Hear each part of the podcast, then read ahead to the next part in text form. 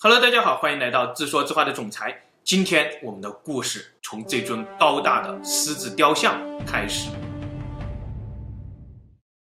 从雅典出发，向西北一百公里，我们就来到了奇罗尼亚这座安静的小村庄。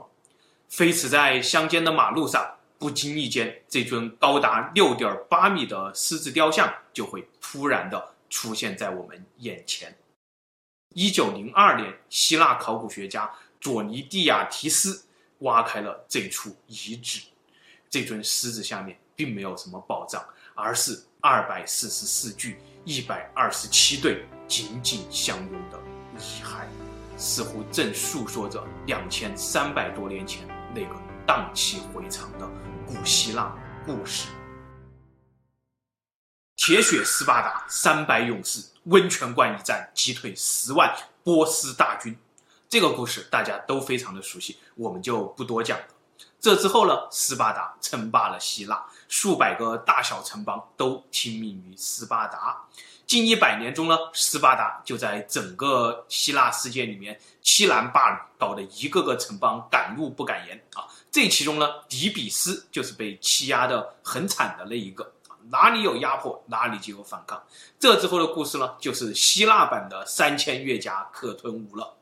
匍匐在斯巴达脚下的底比斯，表面上和斯巴达你侬我侬啊，背地里呢偷偷搞小动作啊。但是底比斯的这位越王勾践伊巴密隆达将军，他的脑回路似乎与众不同。在他的奇葩逻辑下，底比斯圣队诞生了。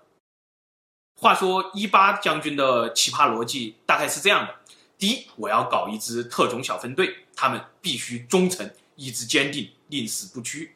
这个很好理解，在老大的眼皮子底下搞小动作，总不能太明目张胆啊。第二，就是要像我和高吉达斯将军一样，永远是一对相爱相守的恋人，谁都不会在爱人面前退缩。再有一百对我们这样的爱人，我就能把他们组建成天下最坚不可摧的军队。古往今来都是打虎亲兄弟，上阵父子兵。战场上与亲人并肩作战，这的确能够让人更加勇猛，也更加的默契。但是，如果并肩作战的战友，他们之间的感情再上升到另外一个维度了，比父子兄弟更加亲密，会有什么样的效果呢？我们继续往下看，伊巴将军的爱人高吉达斯制定出了严格的标准，开始招募圣队成员了。第一，必须是贵族出身，这个很好理解。古希腊打仗嘛，士兵的装备都是要自费采购的，打仗类似贵族的活儿，这点儿没毛病啊。第二，必须是一对恋人，而不是单个人的身份参加圣队啊。这条件就是妥妥的人在家中坐，狗粮天上来了啊。第三，一对恋人当中必须有一人是老兵出身啊，这一点我们是不是能理解为，如果单兵素质不过硬，很容易应验那句“秀恩爱死得快”。幸好古希腊有古希腊的逻辑，那个时候做一个成功人士，你要是不是男女通吃，都不好意思出门的啊。比如古希腊三贤亚里士多德、柏拉图、苏格拉底，还有我们上期提到的希罗多德。这些都是来者不拒啊！更幸运的是呢，底比斯这是一座具有悠久基友文化的城市。传说中建立底比斯的神就是一个威猛大叔和他挚爱的鲜肉侄子。所以如此严格的招募标准，并没有在底比斯碰壁。这里的大叔鲜肉们一听要去干翻斯巴达暴政啊，都踊跃的手挽着手走向了军营。最终，经过严格的层层选拔，高吉达斯挑出了一百五十队，一共三百人的队伍，将他们编制成底比斯圣队，只听命于高吉达斯和伊巴将军这对爱人。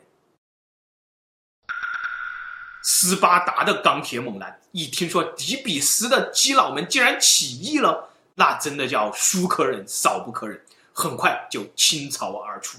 公元前三百七十一年，斯巴达国王亲率一万斯巴达大军，其中七百个是斯巴达精锐勇士啊，杀将过来，誓与你们这群基佬一决雌雄。到了这会儿，没什么好说的了，不是猛然倒地，就是基佬现身。大战不可避免。这一战史称留克特拉之战。迎战一万斯巴达大军的是三百底比斯胜队以及六千底比斯联军。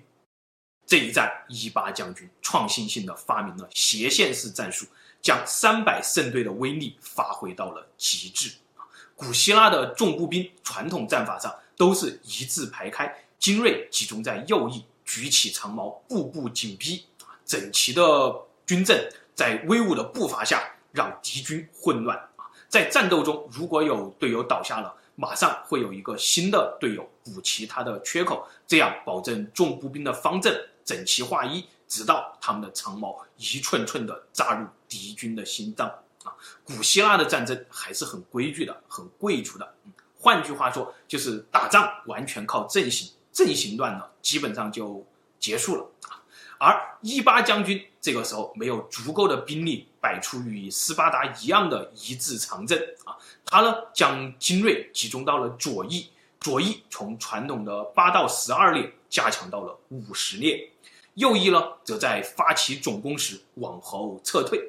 这场战争最先接触的是双方的骑兵，一番搏杀下来，底比斯骑兵明显占优，斯巴达骑兵呢被迫退回方阵啊。斯巴达步兵组成，骑兵不离，这很正常。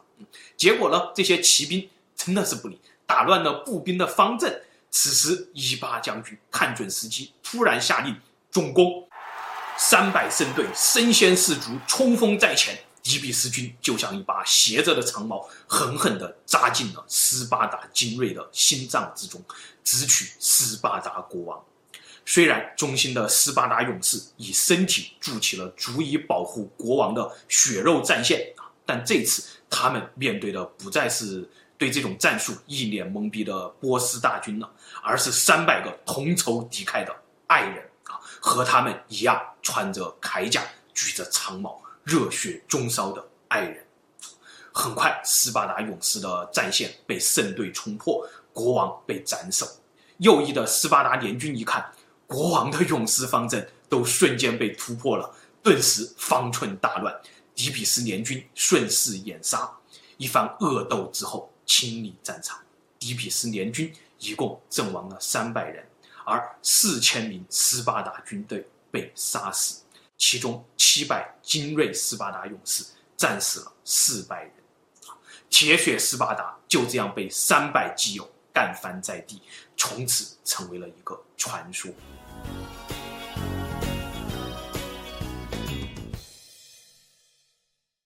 然而，三十三年以后，公元前三三八年，希腊北方的马其顿在他们的国王腓力二世的带领下挥师南下。我们的故事又回到了奇罗里亚，双方在这里遭遇了，史称奇罗里亚之战。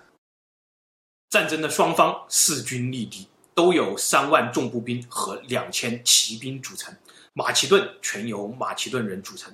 底比斯军呢，则有两万雅典以及其他城邦的联军。底比斯军再次以三百胜队为先锋，摆出了斜线战阵，而腓力二世明显是有备而来，他摆出了砧板战阵。所以，砧板战阵就是以步兵扮演砧板的角色，正面硬刚敌军，而骑兵呢，迂回到敌人的侧后方，然后再突然发起突袭，扮演锤子的角色，然而底比斯的爱人们显然是不知道费利二世的秘密武器的，依旧他们勇猛地杀入了敌阵，正面的马其顿军很快就陷入了被动，即将崩溃。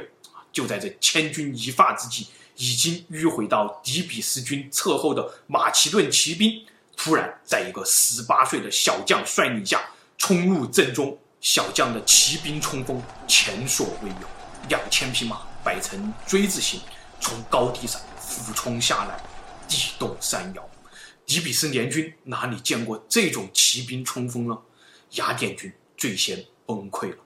连锁反应之下，三万底比斯联军很快就自乱阵脚，开始四散奔逃。只有三百胜队在乱军之中依旧保持阵型，沉着应战。马其顿的小将带着自己的亲兵在敌军阵中横冲直撞，如入无人之境。很快，战场上就只剩下三百底比斯胜队的方阵被数万马其顿重兵重重包围，胜队死战不降。战斗结束时，鲜血灌满了小将的衣袖。他回到阵中，将短刀马铠往桌上一甩，得意地对着他的国王说：“爹，你看这群基佬，竟然还要抵抗，呵呵，真可笑！赶紧投降，去洗洗干净吧。”他爹依旧冷峻，看着一对对相拥赴死的圣队战士，对他的儿子说：“无论是谁，如果在这些男人们如此壮烈的行为下，还耻笑他们有过的不堪生活，都应该被毁灭。”儿子立刻收起了笑容，严肃地站在了父亲的身旁。父亲又说：“你们一定要安葬这些烈士，并为他们的陵墓树立一座。”高大的狮子雕像，纪念他们的英勇。费利二世说话间，重围中的圣队爱人们依旧在战斗。绝境之中，他们没有像斯巴达斯的呐喊，他们默默地擦干血和泪，拾起爱人的长矛，拾起爱人的短刀，继续搏杀。他们的身体被敌人的长矛刺透，被利剑斩断。但他们依旧在战斗，直到最后一个人，最后一滴血。三百圣队倒下了，一颗星星升起了。殊不知，踏破他们的这位十八岁少年，正是日后的亚历山大大帝。好了，我不想让这个古典而优美的希腊故事以这种悲剧收场，就像当年给我讲这个故事的学姐一样。讲到这里，他又恶搞地补充了一句：“为什么腓尼二世如此了解圣队？你知道吗？因为他为了这场胜利，曾经献身圣队，卧底五。亚历山大还当着他爹说什么洗洗，怪不得他爹不喜欢他了。”听到这里，当年的我破涕为笑，从此记住了这个古典而优美的故事。也记住了这三百个英勇而真爱的烈士们，男人们。